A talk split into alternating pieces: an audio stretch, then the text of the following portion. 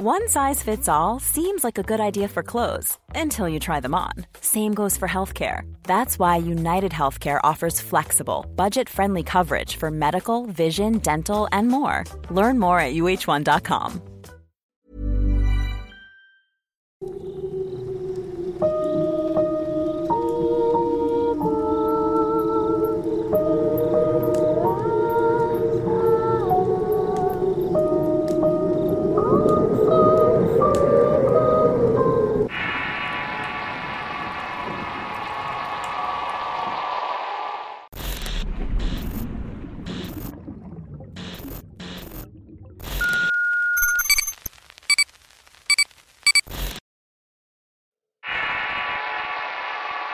Costa Azul.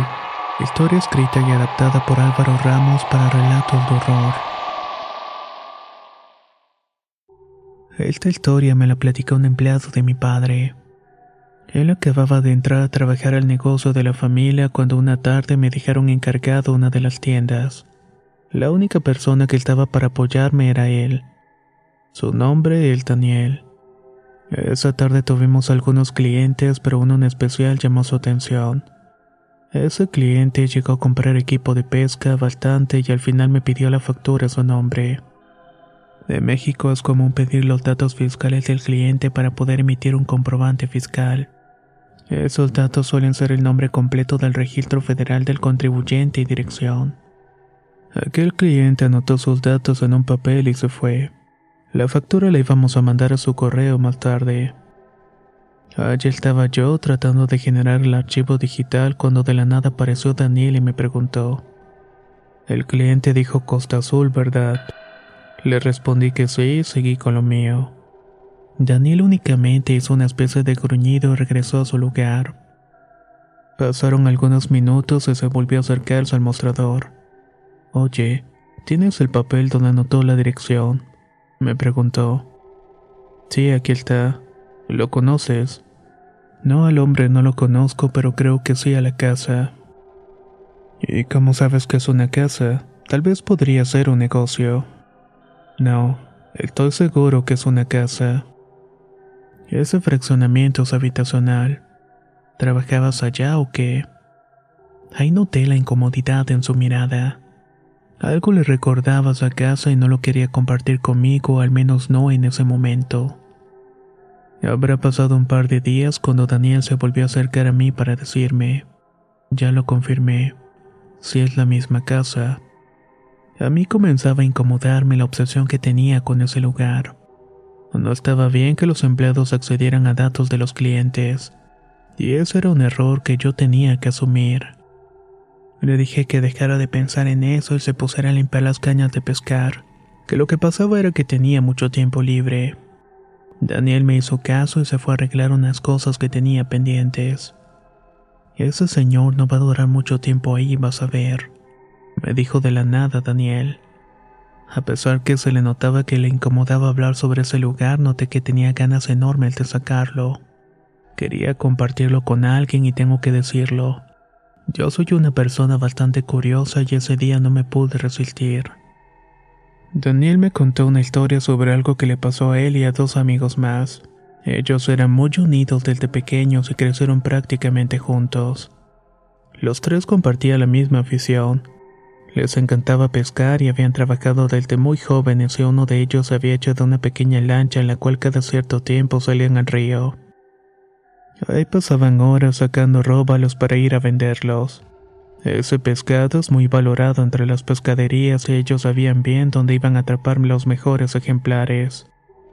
Cierto día salieron en uno de los viajes de pesca, cargaron su equipo y se fueron río arriba para sacar la pesca del día. Daniel cuenta que ese día no se veía del todo bien.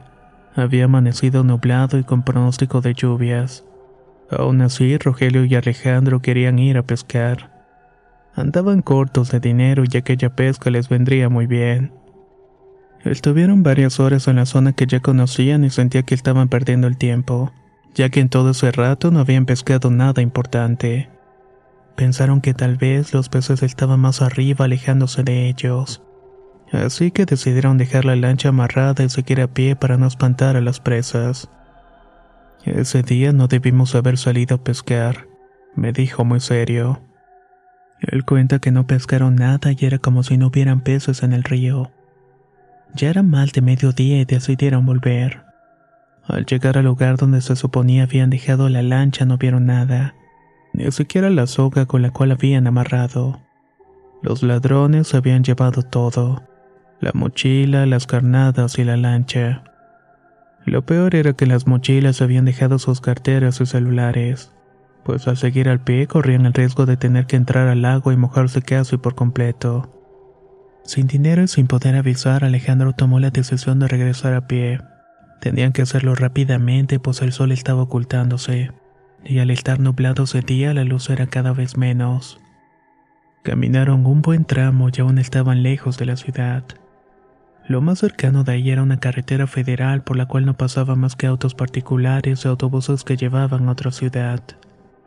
De poco le serviría pararse en las vías para pedir un aventón. Ahí fue cuando a Rogelio se le ocurrió cortar camino. Cerca de donde se encontraban había un fraccionamiento de gente con dinero. Un fraccionamiento a orillas del río donde los habitantes suelen tener sus propios puertos para estacionar los botes. Era un fraccionamiento apartado y privado al que solamente accedes si eres vecino o recibes una invitación. Rogelio había estado ahí en un par de ocasiones por cuestiones de trabajo. Había de arreglar un bote para un residente del fraccionamiento Costa Azul. Sabía cómo entrar y cómo salir sin que los guardias los molestaran. Sabía que podía meterse en problemas, pero era la ruta más segura y cercana que tenían para llegar a la ciudad. Los tres amigos aceptaron y se enfilaron hacia ese sitio. Daniel recuerda que se les hizo de noche y una vez pisaron los terrenos de Costa Azul una fuerte lluvia comenzó a caerles. La lluvia venía acompañado de fuertes ventarrones que parecían haber salido de la nada. Ellos, sin dinero y ahora con mucho frío, no tuvieron mejor idea que buscar dónde refugiarse en lo que pasaba la tormenta. Pronto vieron una casa vacía y sabían que no estaba habitada. Era la única de la cuadra que no tenía luces encendidas y aparte en la puerta estaba pegado un cartel de una agencia inmobiliaria con la palabra venta. El portón del garage estaba abierto y en el interior no había nada. Era el lugar perfecto para refugiarse y no llamar la atención. Allí estaban los tres completamente empapados y con mucho frío. Esperaron unos minutos, pero el fuerte temporal no parecía disminuir. Fue en ese momento cuando escucharon un ruido proveniente del interior de la casa. De inmediato pensaron que había alguien y que si no se iban la persona podía llamar a la policía. Pero al esperar unos momentos se dieron cuenta que no escuchaban nada. Ya no estaban los pasos ni las voces, y mucho menos el ruido que habían escuchado anteriormente. A lo mejor es un gato o una rata que tiró algo de allí. No creo que sea una persona o yo hubiera encendido las luces, comentó Rogelio. Deberíamos entrar a ver si hay algo con que sacarnos la ropa mojada o nos va a dar gripe. Entren ustedes, yo me quedo a ver si nadie nos ve. Y en caso de que venga algún vigilante el chiflo, contestó Daniel. Rogelio y Alejandro entraron en la casa y se dieron cuenta de que no tenía luz. Los únicos destellos de luz que entraban por las ventanas provenían de las lámparas de la calle o de las casas vecinas. Daniela se aguarda en la entrada de la cochera cuando pronto vio que en la casa de enfrente se encendió una luz de una de las recámaras. La cara de una niña se asomó y se le quedó viendo para después alejarse de la ventana y apagar la luz. En ese momento Daniel pensó lo peor, que tal vez llamaría a la policía pensando que se estaba metiendo a robar y que él no quería problemas. Para no gritar y que la gente lo escuchara, decidió entrar a la casa para decirle a sus amigos que salieran. Al entrar se dio cuenta que estaba en completa oscuridad. Alejandro, Rogelio. Y les decía casi susurrando. ¡Ey, tontos! Ya nos vieron los vecinos de enfrente. Hay que irnos. Pero ninguno de los amigos respondía. De pronto empezó a escuchar pasos en la planta alta y decidió subir. Ahí notó lo enorme que era su casa. Desde afuera parecía ser una casa común de dos plantas, pero desde el interior se daba cuenta que en realidad eran tres niveles, con un amplio comedor y una cocina casi del tamaño del lugar donde él vivía. Al subir a la segunda planta vio la ventana que daba al patio trasero. Desde esa planta podía ver la alberca lo que parecía ser un cuarto de servicio donde vio entrar a su amigo Rogelio. Daniel pensó que si Rogelio estaba afuera, Alejandro tendría que estar en una de las habitaciones buscando ropa seca, por lo que comenzó a caminar por un largo pasillo. Este llevaba unas puertas que parecían ser de las habitaciones. Iba a mitad del pasillo cuando Alejandro lo llamó desde abajo. ¿Qué haces arriba? Bájate y vamos por Rogelio. Al mirar a su amigo, miedo invadió por completo su cuerpo y su cabeza. Él juró haber escuchado pasos en la planta alta y por eso había subido. Alejandro le insistía que volviera, pero no se podía mover. Y de pronto lo escucharon. Un ligero llanto que provenía de una de las habitaciones. No era un llanto cualquiera, sino más bien era el llanto de un bebé. Uno que se apagó con el sonido de un golpe. Ahí fue cuando reaccionó y regresó a la planta baja corriendo. ¿Dónde está Rogelio? En el cuarto de máquinas, respondió Alejandro. ¿Cuarto de máquinas? Pues ni que fuera un barco. Bueno, el cuarto donde están los filtros de la alberca. Me dijo que había escuchado algo y que quería ir a ver, pero en eso te vi entrar a la casa y me volví.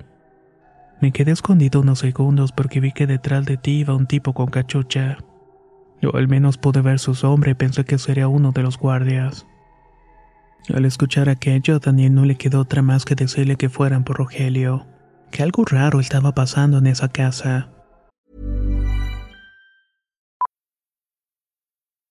Millions of people have lost weight with personalized plans from Noom, like Evan, who can't stand salads and still lost 50 pounds.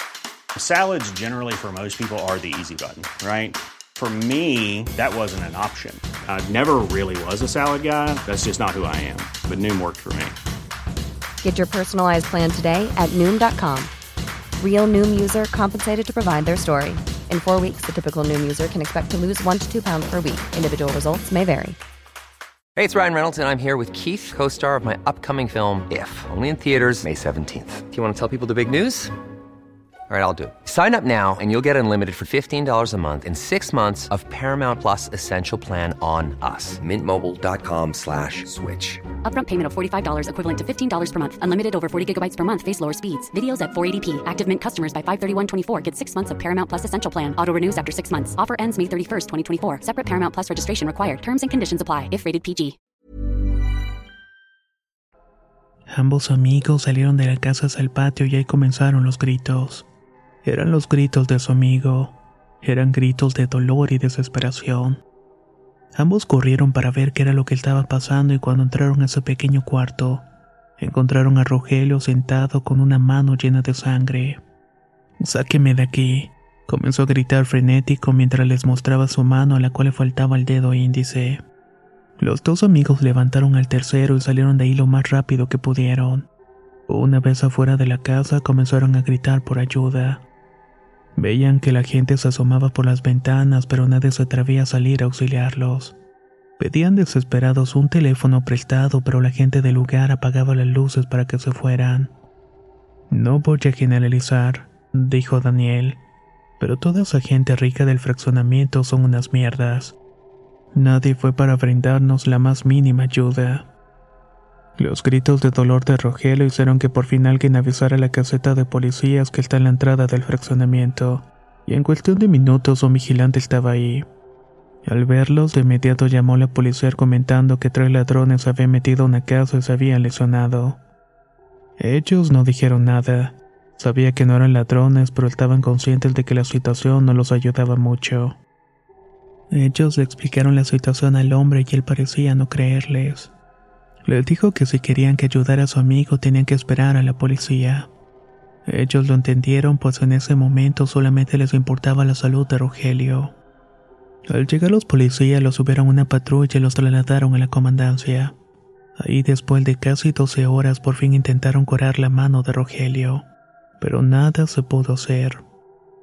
Pasaron la noche presos, ahí fue cuando los tres pudieron contar cada uno su experiencia siendo la de Rogelio la más estremecedora.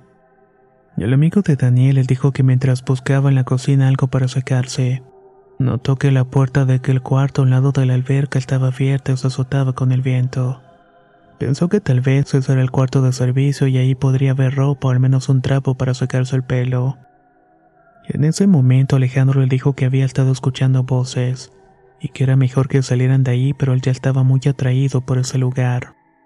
Escucharon un ruido en el interior de la casa y al voltear vieron a Daniel pasar. Alejandro les dijo que iría por él y que se verían en la cochera. Rogelio entró al cuarto, ese donde estaban los filtros de la alberca y un generador de luz. Al entrar la puerta se cerró y quedó en completa oscuridad. Ahí sintió que alguien lo estaba tocando y quiso salir de ahí.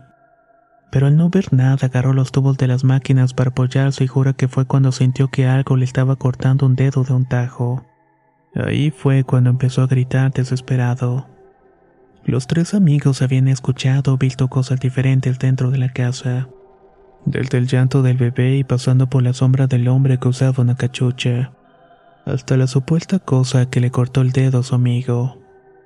Sus familias se fueron a sacar al día siguiente, no habían robado nada y los dueños de la casa vivían en otra ciudad. La agencia inmobiliaria que administraba la propiedad decidía no presentar cargos pues no faltaba nada, y tampoco habían destruido nada. Además de que perder un dedo de la mano parecía ser suficiente castigo para Rogelio.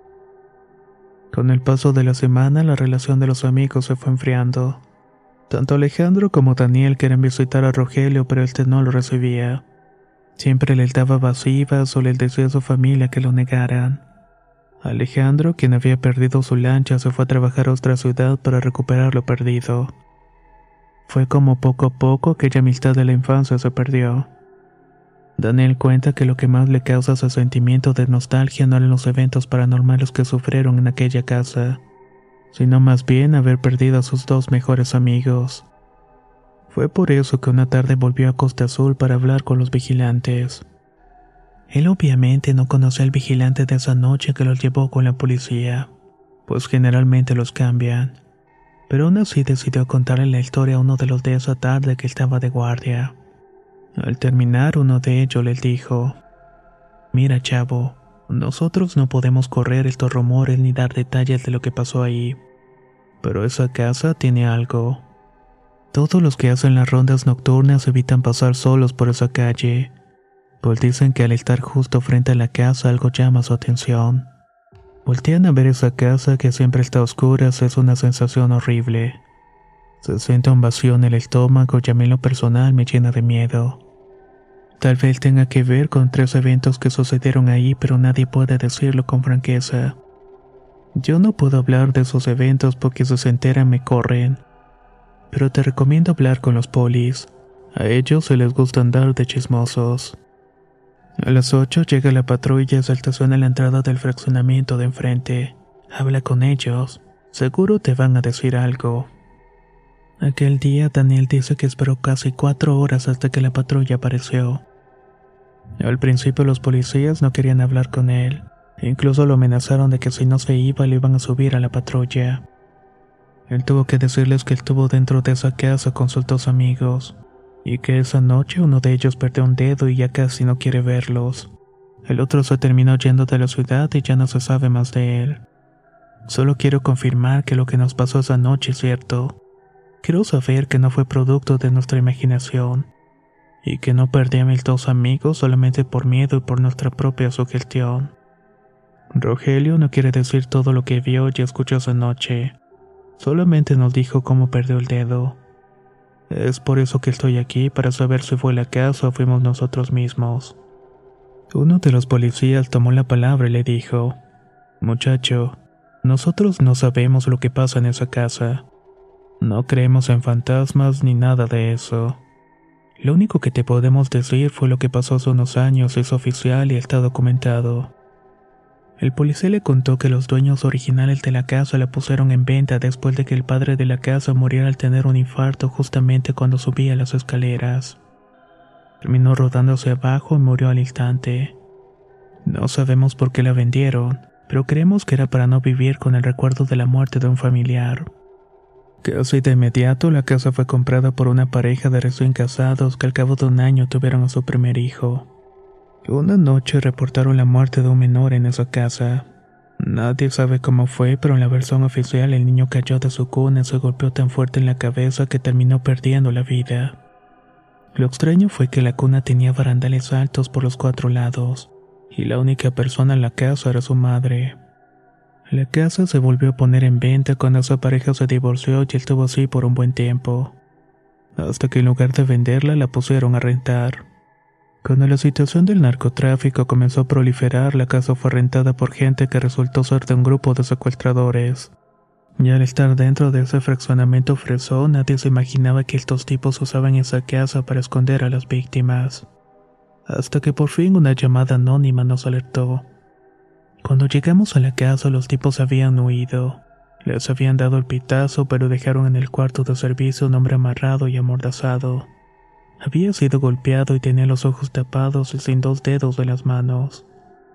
La familia dijo que les estaban pidiendo dos millones de pesos y que para demostrar que era cierto les habían mandado dos dedos en un lapso de una semana.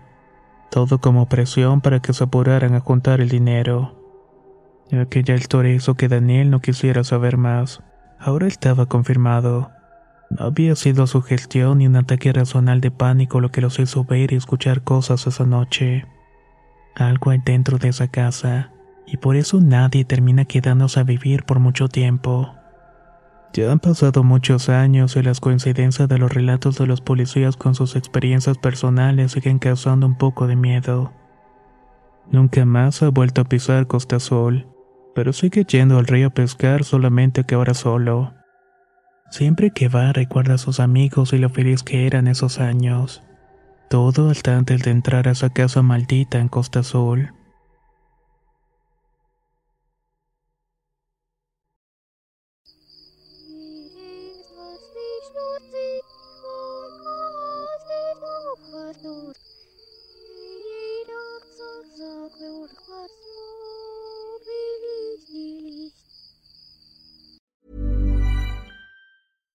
If you're looking for plump lips that last, you need to know about Juvederm lip fillers. With Juvederm Volbella XC and Juvederm Ultra XC, your lip look, whether it's subtle or bold, can last up to one full year with optimal treatment and no additional maintenance. Find a licensed specialist and see if it's right for you at juvederm.com today. That's J U V E D E R M.com. Add fullness to lips in adults over 21 with Juvederm Volbella XC or Juvederm Ultra XC. Do not use if you have severe allergies or a history of severe allergic reactions, or if you're allergic to lidocaine or the proteins used in Juvederm. Tell your doctor if you have a history of scarring or taking medicines that decrease the body's immune response or that can prolong bleeding. Common side effects include injection site redness, swelling, pain, tenderness, firmness, lumps, bumps, bruising, discoloration, or itching. As with all fillers, there's a rare risk of unintentional injection into a blood vessel, which can cause vision abnormalities, blindness, stroke, temporary scabs, or scarring. For full important safety information, visit juvederm.com. Hey, folks, I'm Mark Marin from the WTF Podcast, and this episode is brought to you by Kleenex Ultra Soft Tissues, your ally to help tackle your allergy symptoms this season. I love the change of seasons, but nobody loves pollen and all those other things floating in the air that make you sneeze during this nice weather. Kleenex Ultra Soft Tissues are hypoallergenic and allergist approved, so fight back against watery eyes and runny noses without worrying about irritating your skin. For this allergy season, grab Kleenex and face allergies head on.